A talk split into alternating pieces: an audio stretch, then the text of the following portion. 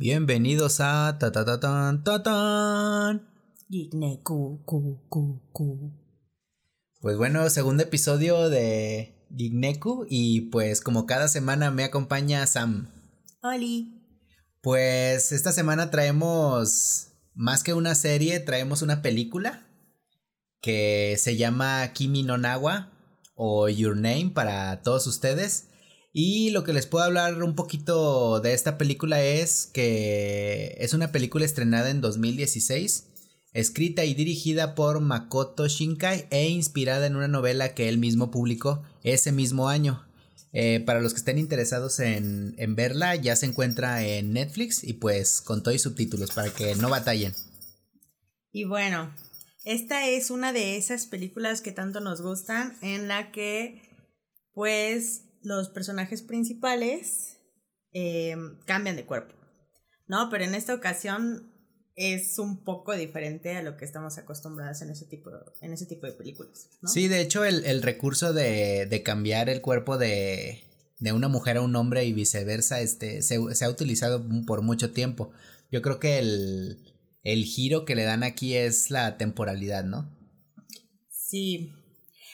Eso, eso fue un poco confuso para mí porque no lo entendí y por bastante tiempo al inicio me, me como que me centré demasiado en que no entendía la temporalidad y entonces como que decía, ah, pues está buena, pero no, no, no, no estoy entendiéndolo, entonces no me está atrapando tanto, ¿sabes? Ya me atrapó hasta después que me dieron ganas de llorar. Como siempre, ¿no? Sí.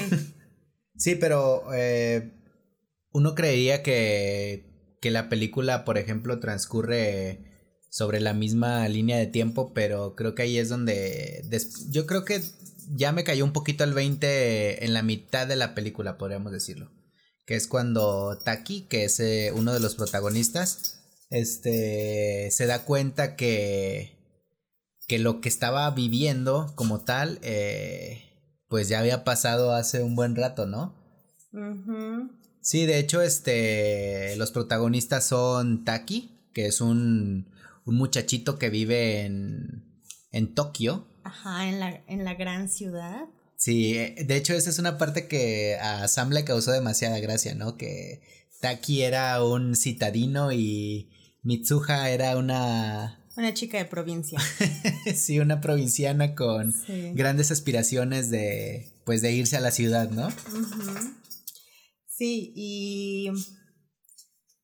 Pues creo que no nos esperábamos esa, esa parte del, del, tiempo, ¿no? En que, pues es que no, no se ve hasta que se van a buscar mutuamente y no se encuentran. Y de hecho, se dio cuenta Taki de que no solamente no estaban en el mismo momento, sino que pasó algo muy feo, por lo que ya no iba a ver a Mitsuha. Mitsuha. Sí, de hecho, este. Básicamente. Yo creo. Bien, más bien yo entiendo de la película. Porque tampoco crean que. que hicimos un estudio súper. Este. elaborado de, de, la mitología de la película. Porque sí, mucho no de lo. Nuestro. Sí, no, pues no. O sea, realmente, este. Si ustedes gustan, hay una página este, en internet que se llama Japonismo y ahí hacen un un estudio más como de la vida real en Japón respecto a la película Your Name y pues sí se lo recomiendo bastante. Pero pues nosotros lo que pudimos extraer de esto es que a raíz de un deseo que pide ella, ¿no? Uh -huh. Que, quiere ser un joven que vive en Japón, ¿no? Algo así. Algo así, que pues eh, que fue donde empezaron a ocurrir esos intercambios de cuerpo. Lo curioso de la película es que al principio pues ninguno de los dos sabe qué onda, ¿no? Más bien es como, imagínense un hombre en el cuerpo de una mujer y pues lo primero que hace pues empieza a manosear, ¿no? de hecho es un gag muy, muy recurrente en la película, ¿no? En sí. todos los cambios siempre se está toqueteando. Aunque esté llorando, se está tocando Ajá, las Y es pues está aquí en el cuerpo de, de Mitsuha, ¿no? Y al revés igual, ella tenía mucha pena de ir al baño, pues porque se iba a encontrar allí al señor elefante. y pues este, esa es una de las cosas como que curiosas, ¿no? Y de hecho a partir de que se empiezan a intercambiar cuerpos entre esos cambios, este, ellos empiezan a preguntarse un poquito más acerca del otro, ¿no? Y está padre cómo se dejaban como sus mensajes de que se pintaban la piel, o se dejaban notitas, o hacían como un diario en el teléfono. Y a pesar de que tenían sus teléfonos, como, como los teléfonos del, del otro guardado, pues nunca se llamaron, ¿no? Hasta que se nos, bueno, nos mostraron esta parte en la que pues jamás iban a poder hablar igual, ¿no? No, pero de hecho, este, creo que ahí es donde empieza a caer un poquito el, el desarrollo de la trama en el cual te das cuenta que en el momento en el que los dos se van a marcar, Taki está en una cita, creo que era, sí, y Mitsuha iba a llegar para conocerlo. Y creo que se marcan y nunca encuentran el número uno del otro. Creo yo que ahí el, el mensaje es que, por ejemplo, Taki le estaba hablando a un teléfono que había sido aplastado ya por el meteorito. Y Mitsuha le estaba marcando un teléfono que probablemente en ese momento en el que marcó no existía o no lo tenía. Y ahí es como donde empiezan a darte como los pequeños así guiños de que algo en el tiempo no estaba correcto. Y de hecho esa, esa parte como podríamos decir mágica o, o mística, este, la explican al principio de la película, ¿no? La abuelita, que dice que cuando van al cráter de, ¿cómo se llamaba el cráter? Eh, no recuerdo, pero era donde tenían uno de los templos en donde ellos, este, le oraban a uno de sus dioses, ¿no? Sí, que le explica que, que todo está unido, ¿no? Y que como que las cosas pasan por una razón porque todo está unido. Sí, o sea, o sea, que todas las cosas este, que pasan en el mundo tienen relación con, con todo, ¿no? O sea, es como ese... Es, es que es una explicación un poquito compleja, este, que realmente la película hace su mejor esfuerzo por, por hacer lo que una, una persona como nosotras que vivimos de este lado, no en Occidente, entendamos ese misticismo japonés, ¿no? Básicamente lo que la viejita dice es que cuando van a visitar ese santuario, después de que Mitsuha hace una como ceremonia en donde escupe sake, ¿no? Hace como su propio sake. Sí, tiene un nombre. A ver, por aquí lo anoté. Se llama. A ver, ahorita le. Kuchi... Kuchikamisake. Kuchikamisake, que es básicamente se fermenta con la saliva de, de la persona, ¿no? Y es un ritual de ellos. Entonces, este como como saque o extracto de saque lo llevan a este a esta montaña que está muy alta, ¿no? Y que ahí viven los, los dioses de ellos, ¿no? Los kamis. Y ahí explica que en el crepúsculo, eh, en esa zona en particular, este, está el, la división entre el mundo, podríamos decir, espiritual, oculto, y el mundo real, ¿no? Sí, como que se quita esa, esa barrera, ¿no? Sí, la barrera se rompe al momento que llega el crepúsculo, o como lo llaman ahí, Kataware Doki. Les digo que estamos tratando de hacer el mejor esfuerzo para explicar esto, porque créanme que muchas de las cosas sí. Esta película, a pesar de que, por ejemplo, Sam la acabas de ver cuánto es la primera vez, ¿verdad? Sí. La mía es la cuarta vez y no, pues me cuesta trabajo explicar este cultura japonesa, pues porque pues obviamente no, no la vivimos o no la entendemos como ellos lo entienden. Realmente yo creo que la película hizo un gran trabajo en, en tratar de entender, hacer que la gente entienda más o menos cómo va la cosa. Y bueno, a final de cuentas, este, ahí Mitsuha va y deja su ofrenda de sake. Y es ese como que el vínculo que permite que más adelante, cuando ya se pierde la conexión entre ellos, vuelvan a unirse. Sí. Y este. Y pues ahora sí podríamos decir que la cosa está entre el, el, pasado, podríamos decir, que es donde vive Mitsuha, el presente, que es donde vive Taki, y un epílogo donde hay un futuro que puede o no puede pasar. Yo así lo entendí. ¿O cómo lo entendiste tú? Porque. De hecho, durante, mientras estábamos viendo la película, la estábamos comentando y no sé ustedes, pero a mí me cuesta mucho trabajo entender todo esto de, de la diferencia de tiempos y de los viajes en el tiempo, entre comillas, porque pues aquí no es como tal un viaje en el tiempo, pero pues sí está relacionado, ¿no? Entonces a mí me cuesta mucho trabajo entender cómo es o cómo son los viajes en el tiempo como nos los enseñan en las películas que sabemos que no sería así, pero cómo serían en verdad. Entonces estábamos pensando en cómo sería el futuro si de algún modo se afectó el pasado de Mitsuha. Sí. Este, y cómo afectaría el futuro de los dos, ¿no? No sé, estuvo. Sí, es que a lo que entiendo, este. En la película, como que deja muy en claro que. Eh, el, el, el futuro puede tener. Pueden convivir las dos situaciones. En donde él jamás la va a conocer. Y en donde sí se van a conocer. O sea, siento yo que nunca descarta ninguna línea temporal.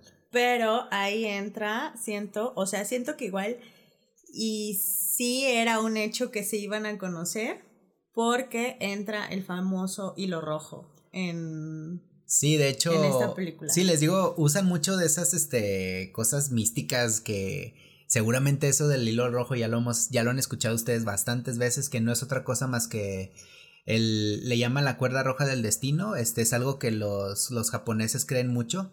Eh, y en la película el el tejido que hace Mitsuka, que es el listón que trae, se llama Itomori, que es este. Em, esa cuerda invisible que, que dice que las personas están destinadas a encontrarse en situaciones para ayudarse o para pues convivir con ellos, ¿no? O sea, vivir una vida. O sea, realmente si muestran una, una escena en la película en la cual este Taki ve el hilo rojo del destino como el cordón umbilical de Mitsuha o sea, muestran una, una escena súper rara. O sea, que si ustedes estuvieran en drogas, la neta sí les sacaría así de pedo. Porque el otro cuate, cuando ya trata de conectarse nuevamente con ella, este. Ese hilo rojo representa pues la vida y la muerte a final de cuentas de ambos. Y que a pesar de que estés vivo o estés muerto, ellos siempre de alguna u otra forma van a estar pues juntos.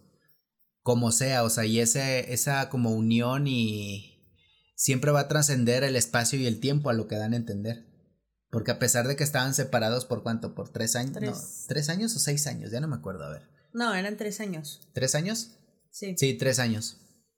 O sea, de todas formas estaban, sí o sí se iban a conocer de una u otra forma. Y pues, ¿cómo soluciona la película ese rollo de, esa como, ese como gap de tiempo en cuanto a, al conocimiento que van adquiriendo? Es que cuando se termina esa conexión entre ellos y ya no pueden cambiar de cuerpos, empiezan a olvidar lo que vivieron. Sí. O sea, y es cuando ya empieza como todo el drama, ¿no? De que ni uno de los dos recuerda lo que está pasando. Ya sé, o sea, se acuerdan de que estaban viviendo esa, un poco esa situación, que se que les importaba a otra persona, que estaban haciendo y luchando porque las cosas salieran bien por la otra persona o con ayuda de la otra persona, pero al final no sabían quiénes eran. Sí, y ese, esa frustración la, la demostraban ellos cuando despertaban, despertaban llorando, ¿no? Porque es como... Y no sabían por qué. Sí, no sabían por qué, pues porque de esa forma creo yo que el universo, yo así lo interpreto, trataba de corregir un poco ese desfase temporal que tuvieron. Y, y, la verdad, este, siento yo que todo esto que les estamos hablando de, de, de de cómo se llama, de religión, no, no, sé si sea religión japonesa o, o creencias japonesas, este... Yo creo que esa fue una de las cosas que hizo que esta película fuera tan exitosa, porque tiene tanto con lo que se identifique un japonés, pero tiene lo suficiente y creo que más para que una persona de otro, otras partes del mundo sienta una conexión con esa historia o ese mito que te trata de contar la película. y, y, y, yo creo que, no sé, Sam, este, eh, ¿qué piensas tú de, de, o sea, cómo te representan toda la cultura japonesa, tanto la vida rural como la vida en la ciudad? Se te antoja ir, ¿no? O sea, yo siento que, o sea, a mí se me antoja la comida. Ay, los no, lugares. la comida en, en, en esas películas y en los animes y todo siempre se me antoja muchísimo. Ajá. y nada, pues también estábamos hablando de, de lo parecida que era la animación, ¿no? A, a la realidad, de cómo se veía Japón. Sí, de hecho, este, el, eh, yo ya tuve la oportunidad de estar por allá Y este, ahí pude identificar algunas de las cosas. Obviamente mi visita fue corta y no pude ir a todos los lugares, ¿no? Pero sí alcancé a, reconocer Tokio, eh, Shinjuku, eh, Shibuya, creo que de Tokio más. Eh, ahí investigué un poquito acerca de que otros lugares están inspirados en la película y ahí vi que está el santuario de Keta en Wakajima, santuario de Hie en Takajima y el lago de Suwa y Aogashima que son los que representan el pueblo y el cráter del meteorito. O sea que realmente este compa, este Shinkai, eh, sí le dedicó bastante tiempo a estudiar como pues toda la infraestructura de su propio país, ¿no? Para tomar bastante inspiración y a mí la verdad, este, cuando veo este tipo de películas que se apegan bastante como a lo que sí es en realidad, ¿no? A los edificios, a los a la vida cotidiana japonesa, pues la verdad a mí sí me trae recuerdos muy bonitos de cuando anduve allá. Y sí, o sea, y es lo que le iba a Sam, es como esa representación tan fiel en algo ficticio, pues la verdad es, es digno de aplaudirse y yo creo que es eh, base de su éxito, ¿no? Los que han ido para allá a Japón no me van a mentir que la mayoría de las cosas que muestran ahí así son. O sea, la vida de pueblo es una vida tranquila, la vida de ciudad es un, sobre todo allá es este, un chingo de gente por todos lados, pero pues también hay muchos lugares donde divertirse. De hecho, esa era una de las gracias, ¿no? Que decía Mitsuha que pues en su pueblo no hay nada. Ni una cafetería. Que tienen un bar, pero ¿para qué si no hay gente? O sea, es como es una vida muy diferente. Y no, pues acá este Taki, Taki se la pasaba trabajando. Sí. Porque se le gastaba su dinero. Ella se gastaba su dinero comiendo postres y tomando café porque pues estaba muy emocionada de que podía hacer cosas que no hacía en su casa, ¿no? Sí, esa, esa es una parte muy, muy bonita de la, de la película. De hecho, creo yo que muestran un poco más de de cómo se llama de, de Mitsuka en el cuerpo de Taki que al revés, ¿verdad? Sí. No sé por qué razón obviaron la, la otra parte, pero creo que era más interesante saber qué haría ella en el cuerpo de él. Sí, no, no sí porque por ejemplo, eh, en, en, el en Taki en el cuerpo de Mitsuha, este, lo único que hizo fue pues revelarse en su clase, ¿no? De que si alguien tiene un pedo conmigo, pues órale, díganme. Pero fue más allá de eso. la ceremonia con su abuelita. Y ya, o sea, realmente. De hecho, algo muy padre es que la abuelita de de Mitsuha, que no me acuerdo su nombre, ella sabía cuando cuando no estaba Mitsuha ahí y que estaba el otro. Ajá, sabía que no era ella. Sí, de hecho ella le dice cuando ya la conexión se perdió entre ellos, les dice que que es una no era una no era una maldición, es más bien un, un rollo de su familia, ¿no? Que tienen este como flashbacks de vidas pasadas o o de experiencias que después dice la abuelita que después de un tiempo ya ni siquiera te vas a acordar. Pero mientras lo tengas, disfrútalo. Y yo creo que el mito de la película no es tanto de Taki Mitsuha, más bien es de la familia de Mitsuha. Que tal vez ellos todo el tiempo estuvieron teniendo estos sueños de que algo malo les iba a pasar a ellos. Sí, Taki llega como a la conclusión de que en realidad eso, eso les está sucediendo para evitar pues la catástrofe, ¿no? Que, que pasa después. Sí, de hecho, este, no, no lo entiendo a la perfección como el mensaje. Ahí, este, esa fue Pandora. Si ven ahí un golpeteo o algo, pues tenemos también un tercer invitado que va a estar ahí, aquí con nosotros. Seguramente en la mayoría de los programas, ya sea ladrando o o meneándose, sacudiéndose. Y lo hace justamente adrede cuando estamos aquí haciendo el stream porque podría bien estar ahí echada y no. Pero bueno, eso es Pandora. De nuevo es, Pandora. decirle a la gente. Sí, este. Y lo que yo creo es como que Mitsuha llegó a. Pues a solucionar ese tema familiar, ¿no? Ese loop infinito de tiempo que toda su familia tuvo y que ninguno supo interpretar qué significaba, ¿no? Y yo creo que ahí lo, a lo que va la película es que cada una de ellas de la familia de, de Mitsuha, em, sobre todo las que son eh, del lado de, de, de, la mamá, ¿no?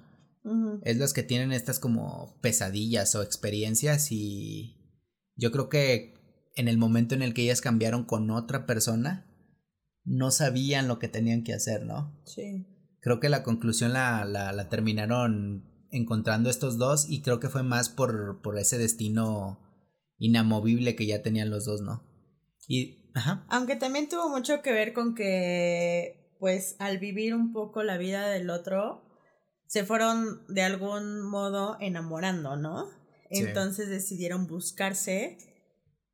Y Taki al darse cuenta de que no podía encontrar a Mitsuha, pues fue como que empezó a, a girarle la ardillita y a saber qué es lo que estaba pasando, ¿no? Y por eso se pudo solucionar la situación, pero posiblemente, pues, las cosas no fueron así con sus familiares. Sí, de hecho, este, aquí como para hacerles ya un poquito un resumen más como de orden, este, toda la vida de Mitsuha ocurre en el 2013.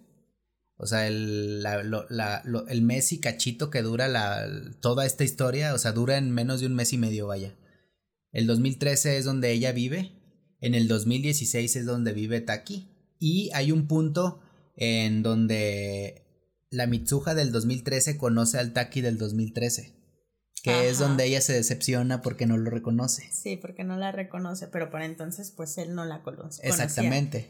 Pero antes de que se vieron en el metro, ¿no? Creo. Sí, en el metro. Entonces cuando ella ya se iba a ir, toda decepcionada, triste y con ganas de llorar, eh, él le dice, espera, ¿cómo te llamas? Y ella, ah, me llamo Mitsuha. Y ya, y le, y le da su listón. Sí, que es el que usa como pulsera después. Que usa como pulsera de la suerte por tres años, hasta que se encuentra con ella. ¿no? Sí, y de hecho, este.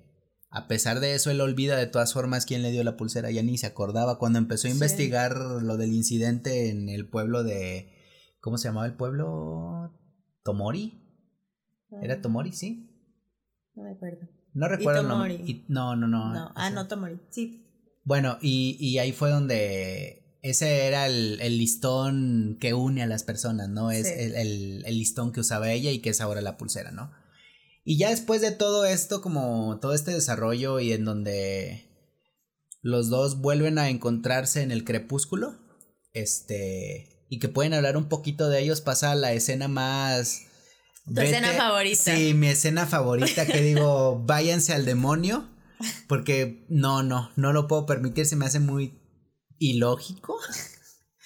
Tuvieron los 20 segundos que necesitaban para no olvidarse y no olvidar sus nombres, para que, pues en el futuro igual y había la posibilidad, ¿no? De buscarse.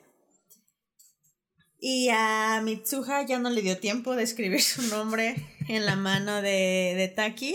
Pero Taki sí escribió Pero Taki sí escribió algo en su mano.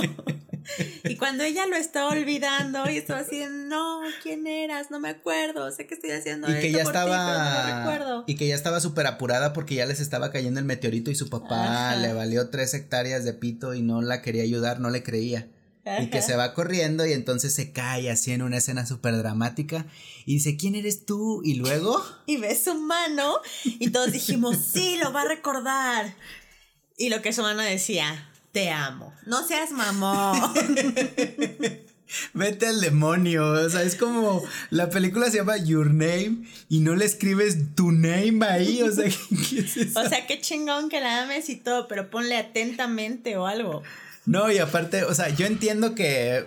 O sea, que le tienen que dar algo como de. de pues, ¿Dramatismo? dramatismo, de amor de jóvenes, pero neta, a mí esa escena, más que hacerme como sentirme un poquito un poquito en la situación se me hizo súper estúpida. O sea, es como. Y aparte, bueno, ya fuera de broma, ya después de que nos reímos de esa escena que se me hace pues muy graciosa, este. Tiene sentido porque aunque hubiera puesto su nombre lo iba a olvidar. Porque la conexión entre ellos, o sea, recordaban sus nombres mientras la conexión existiera. Me acabo de acordar que en ese momento yo me estaba pudriendo de risa al mismo tiempo que estaba llorando. porque estaba muy triste porque ya no se iban a conocer y al mismo tiempo se me hizo muy estúpido. Es que fue... Ay, qué triste. Le causó bastante gracia porque llevaban una hora 45 minutos de película tratando de recordar su nombre y cuando estaba a punto de escribírselo se deshace el, el crepúsculo, ¿no? Que, que era el último momento en el que iban a poderse hablar. Bueno, ya después de que Mitsuha satisfactoriamente este, logró advertir a todo su, su pueblo, eh, lo que pasa es que el Taki del 2016 se despierta igual en el mismo puto cráter, o sea, porque el meteorito es inevitable. O sea, es algo como como en Terminator, que el, el, el, día del juicio final es inevitable, o sea, da lo mismo, o sea, esa cosa va a tener que pasar. Y Taki se despierta y no tiene idea, ni puta idea qué está pasando. Solo se despierta y dice, ah, pues cómo llegué aquí, no tengo idea. Es como se metió una pedota y amaneció ahí. Era como, ¿cómo llegué ahí? No tengo idea. Y entonces, este, en el 2013 ya no se sabe nada, ¿verdad? Después de que salvan, salva el pueblo, ya de ahí hace el corte, ¿verdad? Sí. Y ya después de eso, amigos, ya, este, para, para seguir, ir cerrando, este, ocurre el time skip, que son, en el caso de Mitsuka, desde el 2013 ocurren creo que 7, 8, 9 años. 8 años, creo. 8, 9 años en el futuro y para Taki creo que son 6 años o 5 años en el futuro. Bueno. El punto es que todos crecen, vaya. Eh, Taki está desempleado, como todo joven que acaba de salir de la universidad. O sea, que hacemos miles de entrevistas y nunca nos quieren contratar. Ay, sí, pobrecillo, pero sus amigos tienen 20 propuestas 20 propuestas. Sí, que era este su casa y Shinta, que son sus compas. Y no, pues él muy triste, ¿no? Y ahí vemos también que los amigos de Mitsuha, que sería este Tessie y Sayaka, este van a contraer matrimonio. Viven en Tokio, o sea, se mudaron los tres, este Mitsuha eh, y sus dos amigos. Ellos se van a casar y andan buscando casa, o sea, les va bien. Porque pues comprar una casa en Tokio. Ah, no, carísimo, amigos. O sea, nosotros, o sea, nosotros que somos aquí de la Ciudad de México, no, o sea, aquí buscas un departamento en una, en una unidad, en un lugar bien culero para que te alcance. O sea, que imagínense cuánto dinero tendrían esos dos este, muchachos. Les, les ha de ir, ir muy bien. Y bueno, el final es que se terminan viendo, ¿no? Sí. Se, después de preguntarse muchas veces lo que estaban buscando y por qué, pues porque amanecían llorando tantas veces. Se cruzaron sus trenes y se dieron cuenta de que se estaban buscando mutuamente, ¿no? Y se salen a la calle a buscarse y cuando se ven dudan en hablarse y nada más se quedan viendo. Y yo así, me cago en la puta, ya. y de repente Taki dice, bueno, ya, le va a hablar. Y ella le habla, oye, no te conozco. Ah, yo estaba pensando lo mismo. Y pues ya. Como que ya podemos estar tranquilos de que sí se volvieron a encontrar. El hilo rojo ahí estaba todavía. Y pues, este, y ahí termina la película. Realmente. yo siento que es una película que. Si les interesa un poquito como la, la cultura japonesa. Eh, es una película bastante buena muy, muy buena como para que vean cómo son las ciudades allá, cómo son la, el modo de las personas, tanto en la, en, la, en la parte como más típica, que sería del lado de Mitsuha, donde pues todo es un... siguiendo las tradiciones de la familia, ¿no? Que de hecho era un conflicto que tenía el papá con la abuelita, ¿no? Que, oye, ¿quién va a hacer las ofrendas en el, en el templo ese que estaba ahí en el cráter? No, pues él no le interesa. Él ya estaba harto de ese mito que tenía su familia, ¿no? y este y la vida más como ajetreada de la ciudad, ¿no? Que es Tokio, ¿no? O sea, una ciudad como cosmopolita, llena de gente, de de de oportunidades, de cosas que hacer, o sea, sí está muy padre verlo de ese lado, ¿no? Y como historia como romántica yo creo que también está muy buena, ¿eh? O sea, a, las que, a los que les interese todo ese rollo de las películas como de, ay, qué bonito, mira, pobrecitos. Eso les va a fascinar la película y, y siento yo que dura poco, o sea, dura que una hora cincuenta, más o menos. es, es corta la película y no necesitan ver otras cosas para entenderlo. O sea, la misma película trata de explicarte lo mejor posible para que entiendas qué está pasando. Obviamente va a tener uno sus dudas, ¿no? Como por ejemplo Sam, que le costó trabajo la, la distribución del tiempo y de repente empezó a perder un poquito el interés, pero después le recuperó. Pero pues sí, pueden saltarse esa parte como de... A pesar de que no, no lo entendamos mucho, este, seguirla viendo se van a llevar pues un, un bonito mensaje, ¿no? Y más si les gustan esas cosas cursi. Ay, el hilo de la no sé qué pues se la van a pasar bastante bien. Y este, mm, creo que le comentaba a Sam que la otra película, ¿cómo se llamaba? Wuthering with You. Mm, no me acuerdo. A ver, déjame, déjame busco el nombre aquí rápido. Pero es un, dicen, dicen, yo no la vi porque pues cuando la iba, la íbamos a ir a ver, este, cerraron todo Cinépolis. Pero, déjenme, aquí está. Es Weathering with You, que es como, es del mismo, es, del mismo, este, director. Y supuestamente, supuestamente, no tengo idea. Este, en esta película sale Mitsuha. Mm. Y eso hace que esta película y la de Your Name estén conectados de cierta forma. ¿Y ese en dónde? ¿Dónde está, sabes? Pues no sé, seguramente ya está en, en, en Crunchyroll. Ya. Bueno. A esta le fue, le fue mucho peor que a la otra. O sea, le, en cuanto a la crítica, le fue, le fue muy mal a esta. Pero si les gusta Tokio, estas películas son perfectas para conocer Tokio. O sea, está, están muy bonitas. Igual ya la, ya la veremos y les contaremos qué pensamos al respecto. Sí, amigos, porque les digo que cuando esta película se iba a estrenar, yo creo que ni se estrenó en, en Cinépolis. Este. Porque se estrenó creo que el 10 o 15 de abril y creo que en esos días ya estábamos en cuarentena, ¿no? ¿Fue en esas fechas, no fue antes? No, fue en esas fechas. Sí. Ah. Creo que en esas fechas ya habíamos entrado en cuarentena y pues no, no, yo creo que ya ni siquiera la van a estrenar. Yo creo que esa ya va directo a, a Netflix o alguna de esas. Pero sí, este, dicen que ahí sale Mitsuha y Taki, pero pues quién sabe. Yo no tengo idea, yo solo vi la, la nota. Pero dicen que sí está pues bonita y pues el mismo arte que ya vimos en Your Name, pues ahí lo vamos a tener. Pero a resumidas cuentas, ¿a ti te gustó la película? Sí, sí me gustó. Te digo, al principio pues no estaba tan interesada porque no estaba comprendiendo la temporalidad, pero en realidad estuvo, estuvo bastante bien. Ya después me, me atrapó un poquito más, lloré, pero bueno, eso no es nuevo, yo lloro bastante seguido con las series y las películas, entonces no vale. Pero sí está buena. Véanla si no la han visto, amigos. Sí, bueno, este, yo creo que el parte de la de lo que vamos a hacer aquí en, en Gigneku es este tratar de abarcar pues todos los géneros que podamos, ¿no? O sea, porque nos fuimos en el principio pues algo muy de, de peleas y esas cosas y después nos pasamos a esto que es algo completamente opuesto, ¿no? Creo yo que mucho menos acción aquí que en el otro, ¿no? Sí. y sí, o sea, no, no, no, no las podemos poner en el mismo saco, pero esta película creo yo que se sostiene sobre, sobre sí misma y vale bastante la pena. O sea, el, si lo suyo no es ver animes que tengan muchos episodios, pero si les gustan las películas, pues esta es muy buena y la pueden ver ahí en Netflix. Y está en 4K por si tienen una tele perrona. Y en. Pues la puedes ver también en estándar, ¿no? Por si no tienen una tele perrona. No, pero miren, fuera de broma, si la ven en 4K, los dibujos están de huevos, así.